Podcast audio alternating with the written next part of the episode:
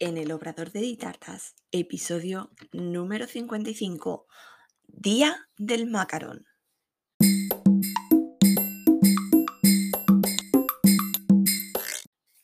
Hola, ¿qué tal? Bienvenida al podcast en el Obrador de Ditartas, donde hablaremos de repostería y conoceremos el día a día de un obrador. Yo soy Diana Verdú, chef pastelera y profesora de la Escuela Virtual de Repostería de Ditartas, donde encontrarás todo lo que necesitas de repostería y emprendimiento en un único lugar. Cursos en vídeo, PDF, descargables, descuentos, mentoría grupal y realizamos clases en directo todos los meses. Visítanos en ditartas.com. Bueno, un lunes más, 31 de mayo, ya estamos acabando este mes y hoy celebramos el Día del Macarón. Tengo que puntualizar dos cositas. Por un lado, que el Día del Macarón, 31 de mayo, se celebra en Estados Unidos y que hoy también es el día sin tabaco. ¿Quién decide estos días? Pues normalmente es la Asamblea de Naciones Unidas, como por ejemplo el Día de Tabaco. Pero hay otras entidades y asociaciones, incluso empresas privadas, que basándose en diferentes causas, pues implantan un día.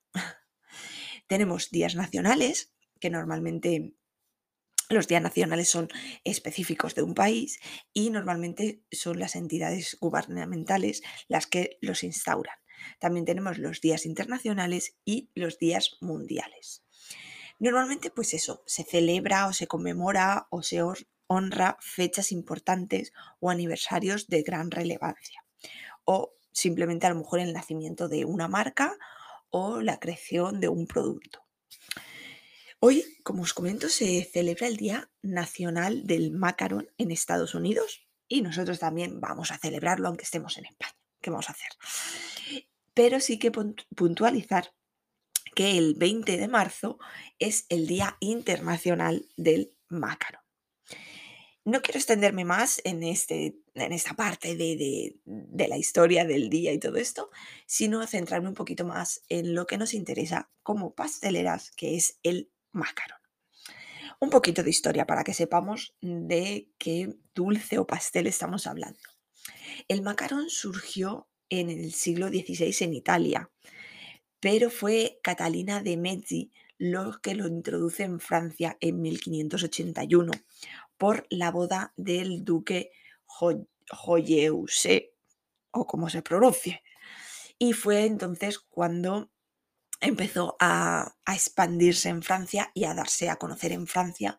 Por tanto, normalmente em, tenemos en la mente como que es un dulce francés, aunque surgió principalmente, o sea, el primer momento fue en Italia, pero su gran auge y su expansión fue en Francia. Primeramente era una galleta, simplemente una capa, ¿vale? como conocemos actualmente, son dos capitas con un relleno, pues primeramente era una capa. De hecho, se, se, sirvió en, alguna boda de estas reales y era solo una de las capitas, tipo una galleta. Pero fue en 1862 Louis Ernest o también hay en el siglo XX Pierre Desfontaines, perdón Mm, mi, pronunciación, pues eh, existen estas dos fechas, en 1862 el Luis o en el siglo XX Pierre, los que deciden rellenar con una mermelada o con un ganache dos tapitas, que es como actualmente conocemos el macaron. Las dos tapitas de la galleta con un relleno ya conocemos un poquito más el macarón, conocemos un poquito más de su historia y ahora realmente vamos a meternos en chicha, en lo que nos interesa y nos metemos al obrador, a lo nuestro. Vamos a ver, la composición de un macarón. Pues se compone, por una parte, de un merengue más una mezcla de almendra molida y azúcar glass. Almendra molida o harina de almendra es lo mismo. Y para el relleno de este mm, dulce se utiliza normalmente un ganache o una mermelada al gusto. Y también son característico por los colores. Normalmente son colores pastel, pero muy llamativos. Eh, vamos a hablar un poquito de los puntos que vamos pasando a la hora de elaborar este macaron. En primer lugar, elaboraremos el merengue, que puede ser francés o italiano. Normalmente se utilizan estos dos tipos de merengues para la elaboración del macaron. Luego la preparación de los secos, como hemos comentado, la almendra morida o harina de almendra y el azúcar glass. Hay recetas que en esta parte de la mezcla de estos secos añaden también claras, ¿vale? Clara mm, normal, ¿vale? Sin montar ni nada y la añaden a, esta mezcla de secos para hacer la pasta. Eh, ahí va a ir en función de la receta que tengáis. Posteriormente, después de tener el macarón montado y nuestra preparación de secos preparada, viene el macaronage. Es uno de los puntos más importantes en la elaboración, que es la unión de este merengue con los secos. Hay que hacerlo de una forma delicada, pero eh, no muy lenta, pero tampoco muy mm, ágil. Tiene que ser una cosa intermedia, que quede todo bien integrado. Esto simplemente es práctica, práctica y práctica. No hay, sí que se te puede eh, pues explicar un poquito que, hay que tiene que tener una un punto cinta, pero es la práctica y hacer muchos, muchos macarons los que te da la soltura y el ojo de ver cuando tenemos ese punto de macarons perfecto. Ya tenemos nuestra masa hecha, dosificamos en el, en el, tapete de horneado, papel de horno, en lo que utilicemos, y luego pasamos a la parte del secado. El macarón tiene que secar para entrar al horno, pero ojo, esta parte es opcional según la receta y según ahora veremos un poquito más adelante. Eh, pero en sí, para tener un, un macarón perfecto, tiene que haber un secado, pero que se puede hacer, como ahora os comento, eh, a temperatura ambiente o en el horno. Tiene que secar para que eh, salga ese mm, pie característico que tiene el macarón. Mm, tenemos, como os he dicho, los puntos más importantes en la elaboración es el macaronás, el secado y el horneado. Casi el 90% de los errores que tenemos con los mácaros parten de estos tres puntos. Y ojo, aunque seas una mega experta haciendo mácaros, aunque hayas hecho 50.000 mm, mácaros, un día de repente te salen mal. Y dices tú, ¿pero por qué? Si yo he hecho la receta igual que siempre, los he hecho igual que siempre, he utilizado lo mismo que siempre y me han salido mal. Pues te digo que si te han salido mal es que no lo has hecho igual. Me dices que sí, que sí, que sí. Vale, pues a lo mejor te has despistado en el macaronat, o el secado no lo has hecho igual, o el horneado se te ha movido el tiempo, mil cosas que no nos damos cuenta por las prisas, por el correr, porque que tenemos la cabeza en otro sitio y es cuando fallamos. Ya os digo que el 90% de los errores vienen por estos tres puntos, macaronat, secado y horneado. Vamos a ver em, seis errores bastante comunes que podemos encontrarnos en el macarón. El primero, un macarón roto y sin pie, que es cuando se agrieta por la parte de arriba, salen bastante feos y sin pie. Este es uno de los errores más comunes que hay. Normalmente este error viene por el secado, por falta de secado.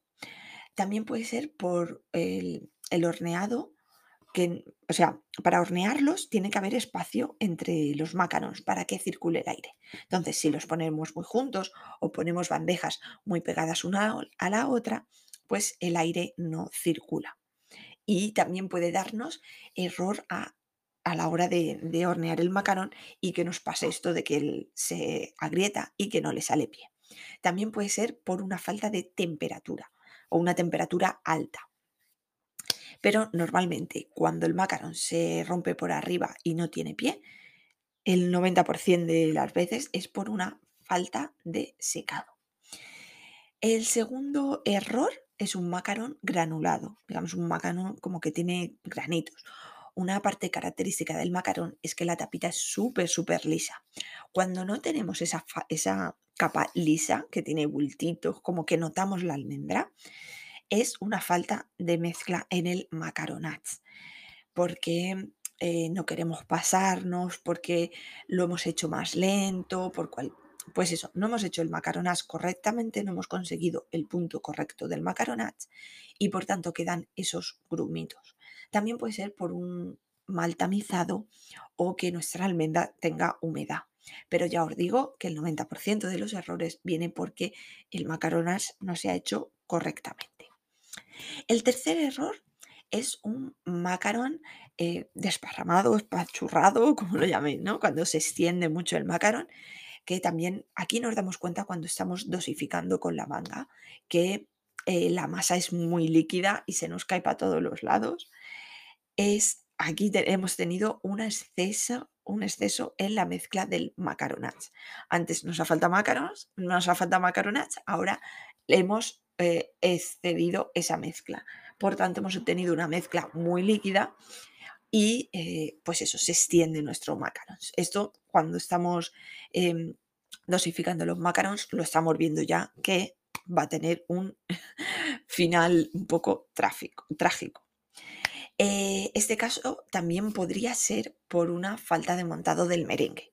Sería también otra opción, pero ya os digo, igualmente el 90% es por el macaronage.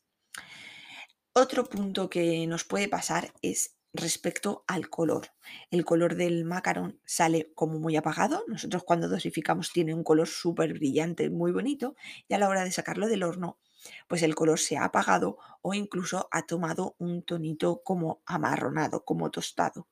Esto es por un exceso de tiempo de horneado que lo que ha hecho eh, la galleta, el macarón en este caso, es que eh, ha empezado a perder ese color y ha empezado a tostarse. Lo que es el azúcar ha empezado a caramelizarse y es lo que nos da ese tonito marroncito, normalmente primero por los bordes. Esto es simplemente un exceso de tiempo. Tenemos que ir controlando nuestro horno, tanto el tiempo como la temperatura. Otro error también muy común y que nos pasa a todos es el macarón que esté hueco por el centro. Digamos que está crudo o tiramos a levantarlo del tapete y está pegado y sale todo lo que es eh, el, el centro del macarón, sale pues eso, crudo. Y esto simplemente es una falta de horneado. Como os he dicho antes, el macarón tiene que tener un secado. Eh, normalmente el secado se suele hacer a temperatura ambiente, va a ir en función de dónde estéis. No es lo mismo secar un macarón en Alicante que secar un macarón en Madrid por el tema de la humedad. Igualmente, no es lo mismo secar un macarón un 31 de julio con 40 grados a mm, en abril que estén lloviendo todo el santo día. Entonces, influye mucho la temperatura del lugar y la humedad a la hora de secarlo. Eh, normalmente cuando se seca a temperatura ambiente, la media del horneado son aproximadamente unos 13 minutos a unos 150 grados aproximadamente. Va a ir en función de la receta que tengamos. Pero sí que eh, también hay opciones que hornean los macarons 7 eh, minutos, o sea, menos tiempo, a más temperatura, que son unos 160 grados o incluso más. Y la otra opción que os comentaba antes es eh, hornear los macarons sin secado. Es una forma más rápida y es simplemente cuando terminamos de hacer nuestros macarons, los metemos al horno. En este caso, aumentamos el tiempo, estaríamos en torno a unos 25 minutos y la temperatura la bajamos. En este caso estaríamos en unos 130 grados. Pero siempre os digo que os fijéis en la receta que tengáis y que miréis las instrucciones que os da esa receta. Partir de esa receta, partir de cómo se indica en esa receta y luego ya ir jugando y haciendo vuestras propias pruebas. Y por último, eh, otro de los fallos que podemos encontrarnos, justo el contrario, es que el macarón esté duro, esté como muy seco. Eso es por un exceso de horno o temperatura. En el punto anterior nos pasábamos de horneado, o sea, nos faltaba horneado, el macarón estaba crudo y en este caso nos pasamos de horneado y el macarón está duro.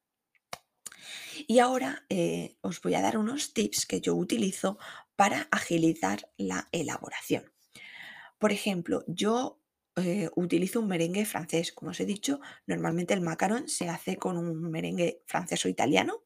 Yo utilizo un merengue francés porque es mucho más rápido y más fácil de, elaborar. Eh, yo los macarons los utilizo los hago con un merengue francés. En la parte de tamizar, muchas veces nos dicen que hay que tamizar el azúcar, luego hay que tamizar la almendra, luego mezclarlo todo y volverlo a tamizar y tamizar seis o siete veces. Pues yo hace ya años que dejé de tamizar. Yo lo que hago es mezclo la almendra y el azúcar glass y utilizo la Thermomix para triturarlo. Ojo, la, Thermomix o cualquier eh, procesador de alimentos que tengáis. Pero importante, no ponerle en exceso velocidad o tiempo, porque si no, la almendra empezará a soltar el aceite y se os puede hacer una pasta. Simplemente es unos segunditos a velocidad alta para que se triture todo y se quede más finito. Aún así, cuando lo saquemos de la Thermomix o del procesador, podríamos volver a tamizar y así pues mm, nos aseguramos aún más de que quede bastante suelto y lo más fino posible. Y ahí va a ser en función del tiempo que tengáis. Y el otro punto que hago, que ya os he comentado, es que yo no seco los mácanos. O sea, no los seco a temperatura ambiente. Antes sí, yo los dejaba en el carro bandejero una hora, dos horas, tres horas, en función de la, de la temperatura, el ambiente y la humedad que hubiese, hasta que tocas la tapita y está completamente seca. Pues yo hace años que, bueno, pues eh, concretamente no os puedo decir eh, a quién le vi esto, pero bueno, pues buscando información y tal, eh, leí que puedes secar los macarons directamente en el horno. Y es como os he comentado, aumentando el tiempo y bajando la temperatura. Como os digo, aproximadamente unos 25 minutos a 130 grados. Ojo, que puede que eh, no funcione en todas las recetas que tengáis. Yo la receta que tengo sí que me funciona esta, este, esta temperatura y este tiempo y lo que hace que es al bajar la temperatura el macarón empieza a secarse por fuera. Lo que hace es que hace la capita para que pueda salir el pie. Entonces, eso, alargamos el tiempo y bajamos la temperatura para hacer como un secado en el horno y es mucho más rápido. Y bueno, Hoy, lunes 31 de mayo, por supuesto, vamos a hacer macarons porque es el día del macarons, que sí, que es en Estados Unidos, pero Mm, nosotros hacemos macarons, nos gustan los macarons, así que hoy haré macarons. Si me seguís por Instagram, por las historias, pues iré contando la evolución del día y de los macarons. Espero que os sirva estos tips, estos consejos y cualquier duda que tengáis o comentario, ya sabéis que me lo podéis dejar y, y vamos viéndolo, vamos solucionando todo lo que haga falta. Y hasta aquí este episodio número 55 del Día del Macaron en el Obrador de Ditartas. Gracias por escucharme, te invito a que te suscribas y me encantaría recibir una valoración o un me gusta. Y así más apasionadas de la repostería podrán encontrar el podcast. Y déjame en los comentarios cualquier duda o sugerencia para hablar en el podcast. Y recuerda, un nuevo episodio todos los lunes a las 6. Te espero el próximo día. Adiós.